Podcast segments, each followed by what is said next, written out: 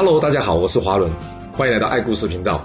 我将古文历史转换成白话故事，希望能让大家呢更容易去了解前人的经验以及智慧。那让我们一起来听故事吧。上次我们说到，项羽在西夏分封十八路诸侯完毕之后，公元前两百零五年四月，入关诸侯各自领兵返回封地。然而，一场风暴却悄然的形成。这个分封究竟会引起什么样的风暴呢？我们还是先从刘邦这边说起吧。虽然不愿意，但在萧何以及张良建议之下，作为第一位被分封的人，刘邦在表面上表现出对项羽决定欣然接受的态度。回去之后，这升格为汉王的他，也开始封赏有功人员。他封曹参为建成侯，官拜之将军；而樊哙则封为灵武侯，官拜之郎中。这郎中呢，就掌管宫廷侍卫的官职。嗯，这职位应该很重要，毕竟这是最接近自己身边的军事力量。所以啊，这种职位通常会安排给自己信得过的人来担任。嗯，要不然那随便一个造反，领导就完蛋了。接下来，刘邦封酈商为信成君，官拜陇西都尉；夏侯婴为昭平侯，官拜太仆，也就是负责管理领导车辆马匹的官员。之后，这个职位演变成为掌管畜牧的官员，也称为太仆。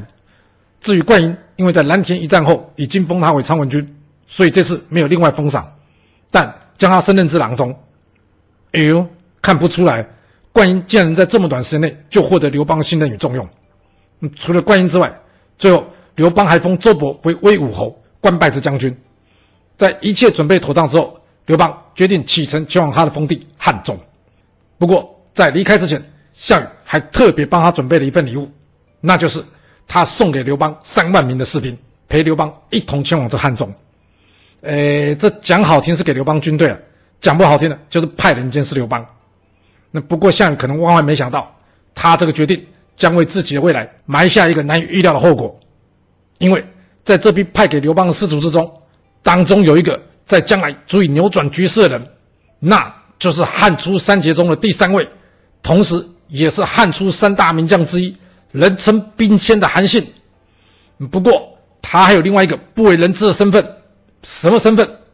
这个身份就是韩信，应该是涉及到成语典故最多的人。据说跟他有关的成语竟然高达了有三十四个。哇塞，有那么多！我上网查了一下，这说法好像有点水分。不过没关系，这不是重点，重点是我的老天鹅，他一个人就搞出这么多个成语。就算只有十个，也够让现在要考成语的考生们恨死他了。嗯，好差题了，我们现在就来说说他吧。依据《史记》记载，韩信淮阴人士，他就是个普通老百姓，既当不了官，也没钱做生意，嗯，经常呢是到处蹭吃蹭喝。尤其呢，他常常到南昌亭长那边呢去蹭饭，而这偶尔来蹭一下饭就算了，他呢是一蹭蹭了几个月，蹭到最后，这南昌亭长老婆受不了，于是呢。他故意将煮好的饭呢放在床上吃掉，等到开饭的时候呢，没有东西可以给韩信吃。你，见到这，韩信也知道发生什么事了，那该怎么办呢？嗯，还能怎么办？除了憋了一肚子气，也没有别的办法。不过他还算有点骨气了，既然亭长已经表明不愿意再给蹭饭了，所以他索性呢再也不过去亭长那。之后没有东西吃的他呢，来到这城外河边钓鱼。嗯，不过看来他的技术不太好，因为他常常钓不到鱼而挨饿。一旁洗衣服的朴母呢，也就是现在洗衣大婶呢，他看着韩信啊年轻可怜，所以呢拿出自己饭分给了韩信吃。就这样，日子很快了，又过了几十天。那一天，韩信跟着朴母说：“大婶，谢谢你分饭给我吃。若将来有一天我韩信能飞黄腾达的时候，我一定会重重感谢您今日的恩情。”听到韩信这么说，这大婶非常生气的跟韩信说：“我给你吃饭是因为你可怜，而不是希望你报答，好吗？说句实话。”你一个大男人，好手好脚却不能养活自己，还在那边说大话。我劝你赶紧找份事情做吧。听到这朴母这样说，韩信知道这朴母是希望鼓励他，于是他点了点头，跟着朴母说：“大婶，您说的是，像我韩信一生暴富，整天蹲在这河边钓鱼也不是个办法。我就听你的，我现在就去投军，不再靠人接济。我希望将来有一天能兑现我今天的诺言。”说完，韩信向着朴母鞠了个躬之后，转身离开，准备展开属于他自己的传奇故事。来到城中，韩信听到项梁正在招兵买马。前面说过，项梁是楚国名将项燕之后，加上他从桂基郡起事以来治军严谨，并不像陈胜吴广那群人所率领农民兵一样，所以韩信认为这应该是个可以施展他抱负的好机会。没错，并不是上市五百强的就一定是好公司，一个优秀人才还要有能观察公司未来发展潜力的能力。像目前项家军这种猛将如云又具备战斗力的团体，放眼望去并不多见。虽然目前项家军兵力不多，但后事可期。于是韩信决定了，他要投入到这项家军的帐下。嗯，不过就在他前往投军之前，发生了一点小小的意外。什么意外？那就是有一帮屠宰场的少年拦住了韩信，问他说：“想去哪？”韩信看了看这帮人之后，回答这些人说：“我要去投军。”听到韩信的回答，这一帮人大笑说：“开玩笑的你！你除了长得高大点，还喜欢每天带把长剑在身上。我看你啊，就是根废柴、胆小鬼。你去投军，你别坏了人家项家军的名声好吗？要是你觉得我们说的不对啊，那你就拔出你的剑，我们来比划一下。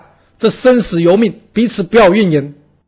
不过，要是你怕死不想比划，我们还有另外一条选择可以给你，那就是你从我们的胯下爬过去，怎么样啊？”嗯，这一群小屁孩哪天不找麻烦？为什么在今天人家要应征工作的时候，却突然间跑来找这韩信的麻烦呢？这要从时代背景聊聊。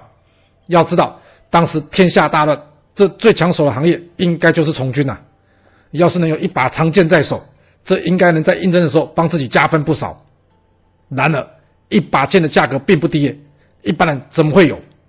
嗯，不过现在韩信身上刚好有一把，而且呢。他还带着在路上闲晃，所以这帮少年才故意挑衅韩信，想跟韩信借这把剑来用用。那韩信会跟这帮人比试吗？嗯，并不会，因为韩信想跟这群人逞凶斗狠，除了与人结怨之外，没有一点好处。像这种损人不利己的事，他不想干。然而，这可不是你韩信不想干就行了。人家今天就是来找事，你不决斗，大家就不放你过去。那你说他该怎么办呢？在稍作思考一下之后，韩信决定，他直接从对方胯下爬过去，然后继续前往去投军。这一旁的人一看，切，一个大男人个头长这么高，却连出手都不敢，还说要投军，哇，这种胆小鬼真的能上阵杀敌吗？说完，大伙儿都笑了起来。而这也就成了成语典故“胯下之辱”的由来，比喻人未显达时被人鄙笑、讥笑，遭受耻辱。之后。韩信顺利的进入到项梁帐下，成为项家军的一员。然而好景不长，在韩信加入不久之后，项梁便在定陶兵败被杀。随后，韩信归入到项羽帐下，当个执戟郎中，也就是类似现在负责领导或是大老板安全的警卫人员。那虽然只是一个警卫的工作，不过这却是一个可以接近大老板、展现自己能力的职位。是，既然有机会能接近项羽，韩信当然不会放过可以向项羽提出自己意见机会。然而，据说韩信曾经受过胯下之辱的事，项羽是早有耳闻。对于这样一个胆小鬼的话，自认为英明神武的项羽，他怎么可能听得进去呢？就算这当中还有韩信的好友钟离昧在一旁帮他帮腔也一样。所以，韩信在项家军中一直郁郁不得志。不过这一切却在刘邦攻入咸阳城之后起了微妙变化。这怎么说呢？因为韩信看到刘邦进入咸阳城之后，约法三章，不扰民，不强取，而最重要的是。面对项羽的封赏不公，刘邦竟然能够欣然接受，由此可知刘邦的气度不同。对比项羽随意的放弃关中这个重要的地方，并且在新安坑杀秦军，甚至火烧咸阳城以及屠戮咸阳城百姓，韩信知道刘邦与项羽存在着根本性的差距，那就是两人的目标完全不一样。项羽的目标是在灭秦，而刘邦目标是在夺得天下。那一个人目标就会决定他的格局。而格局呢，会决定他的气度，所以韩信最后决定，他要离开楚军阵营，投往汉军。就这样，他成功的搭上了这三万名前往汉军的士卒名单。那来到了汉军阵营之后，韩信就会获得重用吗？哎，很抱歉，也不会，因为汉军之中已经有一位韩信了。为了区别，之后我们会称这位韩信为韩王信。那人家韩王信在汉军之中是个能叫出名字来的人。但你韩信是哪位啊？项羽的警卫人员，人家汉王怎么可能会重用你呢？于是来到汉营之中的韩信，他只获了一个叫做莲藕很小的官位。那至于这个莲藕是负责管什么的呢？嗯，不知道。有人说是负责管理仓库的小主管，但不确定。反正就是韩信一样没有获得重用。那韩信还要在这边蹲多久才能出头呢？晚点再告诉你，因为现在我们要先将故事的镜头拉回到张良这边。那刘邦在领军前往汉中，除了项羽赠送三万士兵之外，另外还有从各个诸侯过来的数万人，愿意与他一同前往。那这时张良告诉韩王成说：“老板，汉王算是我之前的老板，我想表示一下，送他一程，之后再回来您这边上班，可以吗？”这韩王成一听，这有什么问题啊？汉王对我一直不错，而且呢，你之前还跟他一起攻入关中，算是有革命情感的，你去送他一程也是理所当然。那不过啊，记得早去早回，因为项羽这家伙。好像一直对你跟着汉王这件事啊有所芥蒂，我不想去惹这疯子，你知道的。张良听完之后，他点点头，告诉韩王成说：“放心，我送汉王抵达汉中之后，就会尽快回来。”就这样，张良这样一路送一路送，送着刘邦来到了褒中，也就是现在汉中市西北褒城镇的地方。眼看再过去就是南郑了，张良告诉刘邦说：“汉王，我只能送你到这了。”听到张良的说法，虽然不愿意。但刘邦也不想害到张良以及韩王成，所以刘邦只能依依不舍在此与张良道别。然而就在此时，张良告诉刘邦说：“汉王，我有些私人的话想跟您单独谈谈。”刘邦一听，他立刻明白张良要说的应该是极为机密而且极为重要的事，于是，他立刻支开左右，等着四下无人之后呢，张良靠近刘邦耳边，小小声的跟刘邦说：“汉王，我这趟远道送您，主要就是想要确保您能平安。眼下。”就剩下最后一步了，但我得先跟您打个招呼，免得您将来有所误会。刘邦一听，哎，你说什么见外的话？你一直帮我，我都还来不及谢你。说吧，你需要我做什么，或是你想怎么做？听完刘邦回答，张良点了点头之后，接着从他口中缓缓地说出了三个字：“烧栈道。”刘邦一听，他大吃一惊，开玩笑吧？这一招等于断绝了我汉中与关中联系。那将来我就很难再入关中了。你这看着张良坚毅的眼神，刘邦没有多问下去，只是闭上眼睛，然后他点了点头说：“子房，我不明白您的用意，不过我信得过你。你说烧就烧吧，就按照你的意思去做吧。”就这样，张良在拜别刘邦之后，一把火将他所过之处的栈道全部都给烧了。那眼见栈道上火光四起。这走在后头刘邦的部队啊，顿时骚动起来。啊，不会吧？栈道烧了，我们要怎么回去啊？听到士兵抱怨的声音呢，刘邦这时才明白张良的用意。原来如此，我汉军之中仍有大部分的人不愿意前往这巴蜀，而张良这一把火，等于是烧掉大家的退路，并且也烧掉了项羽攻打我巴蜀的可能。没错，一定是这样的。既然如此，那我刘邦就得好好抓紧这段时间，赶紧壮大自己。我相信。等我实力足够的时候，子房他一定会有方法带领我大军再次进入关中，与项羽一争天下的。于是，面对后方部队的骚动，刘邦告诉大家：“不用理这后方的大火了，反正我们的目标是前方的南郑。大家到了南郑之后再做打算。”就这样，刘邦的部队在一片咒骂张良的声音之中继续前进。听到这，有没有觉得有点怪怪的？那张良不过就是想要烧个栈道，以刘邦对他的信任。他只要告诉刘邦个中原委就可以了，那为什么他要亲自到现场去操刀呢？要知道，项羽这场分封大戏，其实真正的好戏部分还没有开始上演呢。什么意思？就是只要是明眼人，谁看不出来，项羽这分封结果绝对会造成天下大乱。那请问，一旦乱起来，刘邦要卷入这其中吗？不行，至少以现在客观条件来看，汉军没有这个实力，所以。不论刘邦加入哪一方，对汉军来说都不会是好的选择。为了让汉军不用立刻浮上台面去帮任何一方，这表面上困住自己行动就成为一张有力的王牌。除此之外，烧栈道还有刘邦刚刚所想到好处，以及可以避免项羽对刘邦东出疑虑，可以说是一举数得。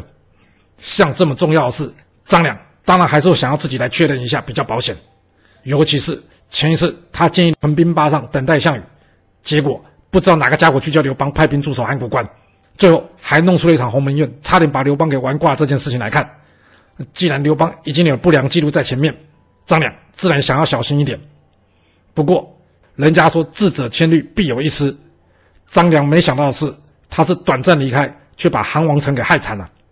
那项羽在听到张良随刘邦去汉中之后，他大为观火，好大的胆子！张良，我让你去辅佐韩王城，你竟然给我跑了！生气，他对韩王城说：“韩城，你该当何罪啊？”听到这，韩王成赶紧向着项羽解释：“嗯，大王啊，这张良并没有跑啊，他只是去送行，不久之后他就会回来了。不久是多久？你以为项羽有那么好的耐心跟你韩王成在那边一起等张良回来吗？”那生气，他告诉韩王成：“你这个没有军功的家伙，看来我当初封你韩王是抬举你啊！你连一个下属都留不住，我看你不用到韩国去赴任了，你跟我一起回彭城吧。你的事等我想好之后再看怎么去处理。”就这样，项羽扣住了韩王城，然后起身返回彭城。不过在动身之前，别忘了一件事，那就是这义帝，也就是原先的楚怀王熊心，他人还在彭城内，所以。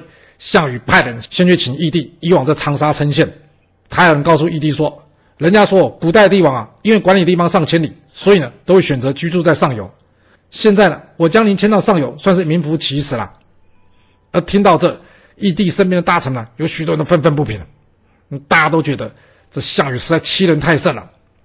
不过能不去吗？这项羽哪会没算到义帝有可能会不愿意搬过去？然而，要是义帝还在彭城，那他不就没地方可以住了吗？这可不行。所以，管你同不同意，项羽派去的人就是要逼你搬家，而且一定得完成这任务。至于项羽要派谁去完成这件任务呢？这点在《史记》上记载有点乱。在《项羽本纪》中记载了，他是派衡山王以及临江王过去。不过，在《秦部列传》也就是《英部列传》中，这去执行任务的人又是英部。若参考项羽之前在新安屠杀秦军的事件来看，其实。比较有可能的呢，应该是英部跟蒲将军。呃，不过前面说过，蒲将军的名字在进入咸阳之后就消失了，而取而代之的是共敖，也就是这临江王。所以我们前面才会猜测临江王就是蒲将军，而很有可能这次行动，还是由这两人去执行。不过一样，这里还是请考据学者来帮忙。我们只要简单理解一件事，那就是项羽只要想干坏事，通常他就找这两个人去做。那项羽告诉他们，这义帝愿意搬家那是最好的，但。要是义帝不愿意搬了，那你们俩就好好的替我送他一程，明白了吗？哇，有没有搞错啊？连个小孩也不放过？是的，正因为是小孩，所以项羽不想自己动手，以免影响自己威名，所以他才会请这两人帮忙。那义帝熊心能躲过这一劫吗？很抱歉，现实是残酷的。最后，这可怜的雄心被击杀于江中。听到这。这范增差点昏倒了，他大骂项羽说：“你疯了吗你？你熊心现在对我们没有任何威胁，你为何要杀他？你知道杀了雄心等于给天下人出兵讨伐你的借口吗？你就真的这么想与天下人为敌吗？”你听到这，项羽也很不高兴的回答范增说：“啊，与天下人为敌又怎样啊？秦国这么强大，也还不是被我给灭了？我就不相信有谁会是我项羽的对手。”你听到项羽的回答。范增差点被他气到脑中风，不过能怎么样？人家项羽现在是老大，也知道按照他的话去做啊。而且实际上是他已经做了。是，不过范增没想到项羽的疯狂行为还不是只有除掉义帝这一件，因为接下来项羽又干了一件让范增很吐血的事，那就是他在把韩王成贬为侯爵不久之后，竟然也动手除掉他。哇，有没有搞错啊？杀韩王成！那不等于赶走张良吗？项羽为什么要这么做呢？而这个举动对张良的影响又是什么呢？这故事会如何的发展呢？我们要到下次才能跟各位说喽。好啦，我们今天就先说到这。若喜欢我的故事，要麻烦您记得动动你的手指，给我五星评价，或是点赞、订阅、追踪以及分享哦。当然，也欢迎您留言分享你对这一集的想法。或是你也可以请我喝一杯咖啡或是饮料，让我有持续创作的动力。其实历史就是顶层阶级的生活记录，了解顶层阶级的思考逻辑以及做法方式，我们就有机会改变自己的未来。谢谢您来听我说故事，我们下次再见喽。